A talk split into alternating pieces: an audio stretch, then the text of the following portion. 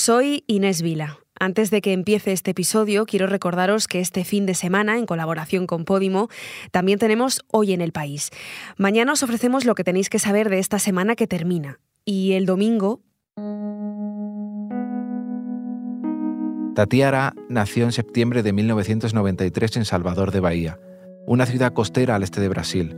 Cuando tenía entre 16 y 17, se mudó a Brasilia a vivir con una hermana y comenzó a prostituirse bajo la tutela de otras cor. Mi compañero Julio Núñez contará la historia de Tatiara, una mujer que abandonó Brasil buscando un futuro. Su historia es la historia de la impunidad con la que se consume la prostitución en España. Os esperamos mañana. En 1915, la película El nacimiento de una nación de Griffith provocó que resurgiera el Ku Klux Klan, que estaba casi desaparecido. Apenas hacía 20 años que el cine existía y ya podía verse su poder. Hoy, series como The Crown usan licencias creativas que alteran los hechos históricos, hasta el punto de que se llegó a pedir a Netflix que avisara a los espectadores de que lo que iban a ver es ficción. Soy Ana Fuentes. Hoy en el país, de The Crown a Exterior Noche. ¿Por qué no conviene aprender historia con las series?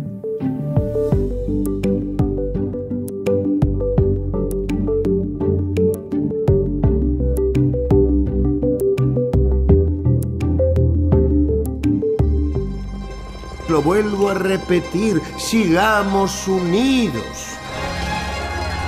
Es el tiempo de la responsabilidad. Que el Señor esté contigo. Hola Iván. Hola Ana. Para hablar de todo esto te he invitado. Iván Vila es mi compañero de cierre y autor de varios artículos en El País sobre la relación entre ficción y no ficción. ¿Qué estamos escuchando? Es el tráiler de Exterior Noche, la serie de Marco Bellocchio, que se puede ver en filming y que cuenta el secuestro y el asesinato en 1978 del ex primer ministro Aldo Moro cuando era el presidente de la democracia cristiana. ¿Y por qué has escogido este fragmento de esta serie? Pues es porque, porque hay una escena eh, que nos puede servir bien para, para, introducir el tema del que estamos hablando. Es una escena en la que el Papa Pablo VI eh, está postrado en cama, porque Pablo VI murió poco después, y se entera por televisión de, del secuestro de su amigo Aldo Moro y lo que hace es abalanzarse sobre, sobre la tele, pedirle a sus ayudas de cámara que le traigan el cilicio. Uno de ellos, pues desconcertado, le pregunta a su santidad, ¿ahora?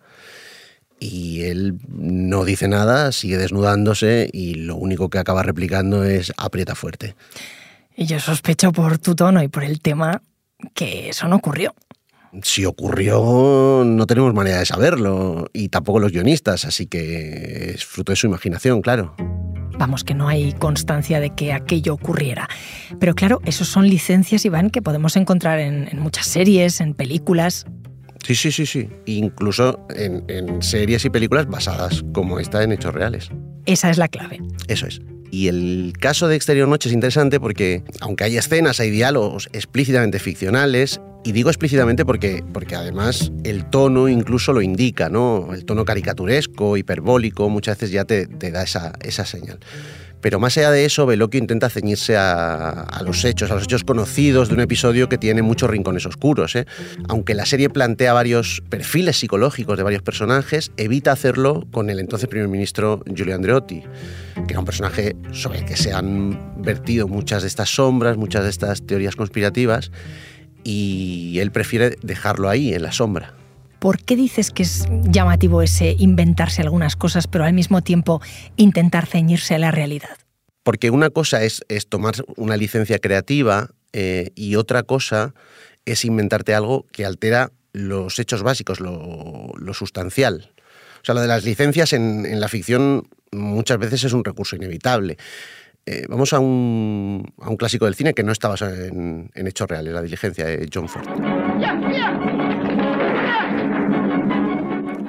Propio John Ford contaba que la escena de acción más famosa de la película, la escena de persecución en la que los apaches tratan de dar caza a la diligencia, si los apaches hubieran actuado como en la vida real, habrían disparado a los caballos, el vehículo no habría podido continuar, los protagonistas habrían sido masacrados y se habría acabado la película.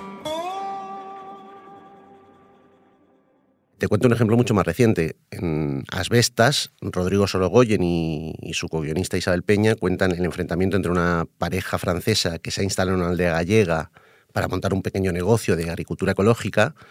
Hay una empresa de molinos de viento que les ofrece dinero a los vecinos por sus tierras, pero solo si todos lo aceptan. Y esta pareja que se acaba de instalar es la que no quiere aceptarlo. En un momento determinado, uno de, los dos hermanos que amenazan a los protagonistas, el que interpreta Luis Zaera, hace un monólogo explicando sus razones y consigue que empaticemos con quienes se supone que son los malos de la película. La historia de las bestas está inspirada en un caso real, pero que tenía notables diferencias. En el conflicto real no provenía porque hubiera una oferta de una empresa de molinos de viento, sino porque los extranjeros tenían derecho a cobrar una parte de las ganancias eh, que provenían de la venta de la madera del monte comunal que pertenecía a todos los vecinos.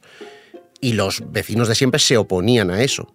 Pues en este caso, los extranjeros no eran un tapón que impedían que los demás cobraran. Por tanto, con el argumento real sería más difícil empatizar con los villanos de la película. Claro, entiendo. Hay licencias y licencias, ¿no? La serie de la que me hablabas antes, Exterior Noche de Veloquio, eh, esta no habla solo de hechos reales, sino de hechos reales de magnitud histórica. Efectivamente. Y por eso es interesante compararla con la que es la gran serie basada en hechos reales de, de, los últimos años, la que tiene más éxito, The Crown, que a partir de la biografía de Isabel II lo que hace es trazar como un gran fresco del siglo XX británico. Veloquio diría que es mucho más escrupuloso que Peter Morgan, el creador de The Crown, cuyas manipulaciones han incomodado a historiadores y a la propia Casa Real.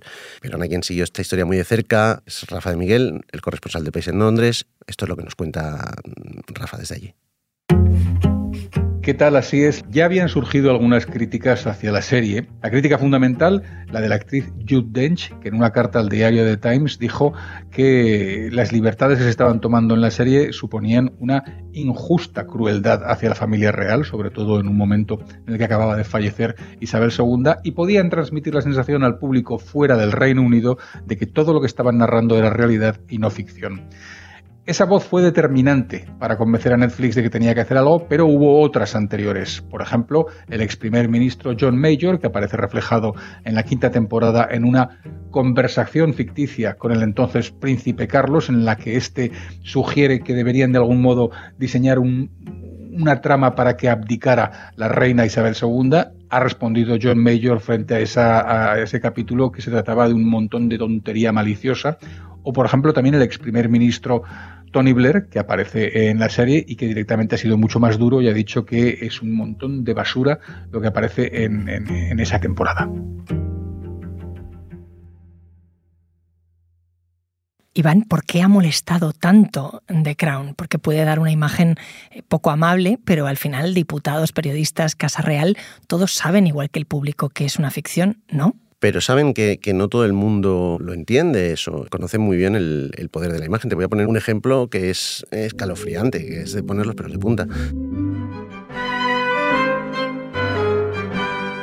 En 1915, a principios de año, Griffith estrenó El nacimiento de una nación, que es un largometraje épico que fijó las bases de la gramática cinematográfica, que explica el origen de Estados Unidos desde un punto de vista pues, ultranacionalista, racista, supremacista y glorificando al Ku Klux Klan, que en aquel entonces prácticamente estaba desaparecido, o sea, como organización ya no existía, solo quedaban algunos grupúsculos de nostálgicos.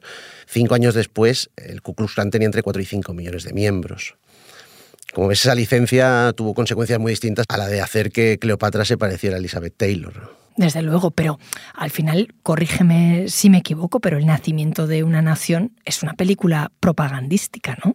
Sí, sí, claro, claro. O sea, es una película que supone un avance fundamental para el lenguaje cinematográfico, pero tiene efectos terribles. Claro que es propagandística, pero el público pues ve la película y muchos se la toman al pie de la letra. Pasó con, también con, con JFK, seguro que lo recuerdas. Sí, sí, aquello fue muy sonado.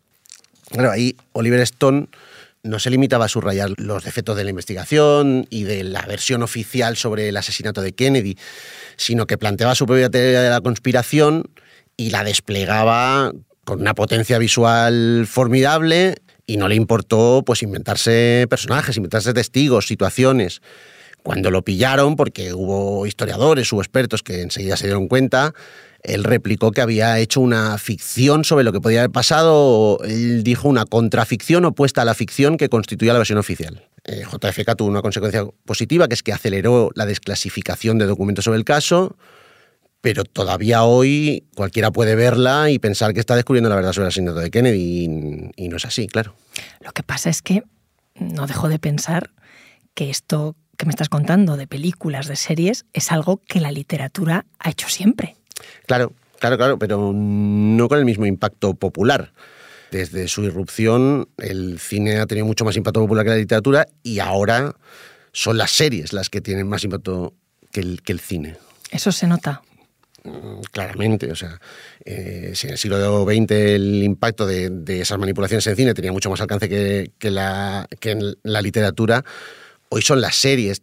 Y te pongo otro ejemplo que enlaza con The Crown. El año pasado se estrenó también Spencer, la película de Pablo Larraín sobre Diana de Gales, que también la describe como, como, una víctima de los rigores de la familia real, como una prisionera en una jaula de oro. Bueno, eso es lo mismo que hacía la cuarta temporada de The Crown, que es la más polémica, pero la película no suscitó tanta polémica, no levantó tantas ampollas, no propició el escándalo que ha propiciado la serie. Eh, ni ha generado eh, la misma incomodidad a la, a la, propia familia real. Una incomodidad que en el caso de la serie se puede entender porque es una situación para la que el cuidado de su imagen es clave, pero que se maneja con secretismo. Eso combinado con el éxito de, de la serie ha, ha hecho que para muchos británicos su trama sea algo muy parecido a una versión oficial.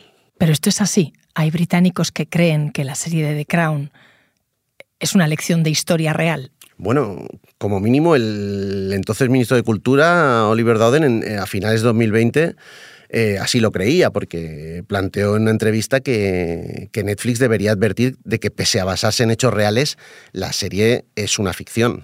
¿Y qué hizo la plataforma? Pues vamos a dejar que nos lo cuente Toma Bendaño, subdirector de Icon, que, que fue quien informó en su momento sobre aquel anuncio. En el caso de The Crown, la plataforma no se pronunció, al menos de forma oficial, aunque hay quien dice que la temporada siguiente a este debate es marcadamente más monárquica. El debate, eso sí, es interesante. Lo que yo me pregunté en ese momento es qué fue del espectador con sentido crítico, alguien capaz de asumir el juego que plantea una ficción histórica, porque no deja de ser un contrato entre autor y lector o espectador. Y en el fondo, este contrato lleva siglos aceptado. Pensemos en Walter Scott, en Tolstoy, en Shakespeare, grandes genios que han usado la realidad para armar grandes épicas personales. Y de todo esto hablé con Stephen Greenblatt, que es profesor de humanidades en Harvard y uno de los mayores expertos mundiales en Shakespeare. Y me dijo lo siguiente, que en este género, que en la ficción histórica, la exactitud histórica no es lo importante. Lo que importa es la ilusión de la realidad, la capacidad de conjurar fantasmas. Es decir, hacer que un personaje de un libro de texto vuelva a la vida y nos recuerde que estuvo vivo una vez, que tuvo emociones como miedo o fantasía, igual que yo, o igual que usted, igual que todos nosotros ahora. Todo esto hecho de una forma tan íntima que se entiende que es una interpretación. Shakespeare no tuvo que advertir nunca de que Ricardo II en realidad no hablaba en verso yámbico. Pero aquí me entraba otra duda más, que ahora vivimos en un mundo de fake news, de stories, donde la realidad y la ficción están más difuminados que nunca. ¿Qué significado tiene la ficción histórica en este contexto? La propia Netflix ha empezado a avisar de que algunas de sus series históricas son en realidad ficción, lo hace, por ejemplo, en Halston, una serie sobre el diseñador de moda de los 70 y 80. Lo ha hecho en Así nos ven, una magnífica serie sobre cinco afroamericanos detenidos ilegalmente en Central Park, también en los 80. Incluso en España, A3 Player lo pone en enorme al principio de cada capítulo de su nueva serie Cristo y Rey sobre Ángel Cristo. Cosa que, por cierto, no hacía en la biografía de Veneno que estrenó hace dos años. ¿Estamos en una tendencia al alza porque hemos perdido la capacidad crítica? ¿O esto pasa solo con las ficciones cuyos protagonistas están vivos?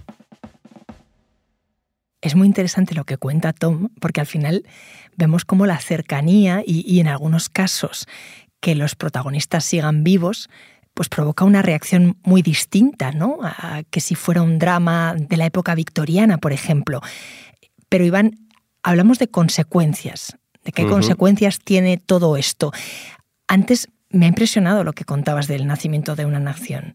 Em, ¿Ha habido casos en las series de ficción actuales que hayan modelado la percepción que el público tiene de los hechos históricos? Bueno, está el caso de La Ley Comey, es la serie que recrea el enfrentamiento entre el director del FBI James Comey y Donald Trump antes y después de que éste llegara a la Casa Blanca. Eh, la serie está basada en el libro que, el propio Comey escribió sobre esa relación, con lo cual ofrece su versión. Fue una relación muy convulsa. ¿eh? Eh, y la serie se estrenó poco antes de las últimas presidenciales y se hizo con la clara intención de contribuir a que Trump no, saliera reelegido. Entonces, si hay clara intención, ¿son conscientes quienes hacen estas series del impacto que pueden tener? Por supuesto. Showtime, que era el canal que la emitió, hizo un amago de, retrasar el estreno hasta pasar las elecciones para evitar eso, que influyera pero finalmente eh, se echó atrás y la estrenó antes porque el protagonista Jeff Daniels, que es quien interpreta a Comey, amenazó con no participar en la promoción de la serie, pero tanto él como otros miembros del elenco y del equipo técnico eh, participaban en la serie con la clara intención de que, de, de que contribuyera a evitar la reelección de Trump. Oye, y estamos hablando de ficciones basadas en hechos reales, ficciones que cambian hechos de la historia con mayúsculas. ¿Y dónde dirías tú que quedan documentales como el de Meghan y Harry? Eh, que es que para hablar de eso necesitaríamos otro episodio entero, ¿eh? pero, pero esos documentales no, no, son reportajes periodísticos necesariamente. Pueden tomarse perfectamente tantas licencias como de Crown. Entendido. Gracias, Iván. Gracias a ti. Este episodio lo han realizado Iván Vila y Silvia Cruz La Peña, que también lo ha dirigido. La edición es de Ana Rivera. El diseño de sonido es de Nacho Taboada. Yo soy Ana Fuentes y esto ha sido Hoy en el País. De lunes a viernes volvemos con más historias. Gracias por escuchar.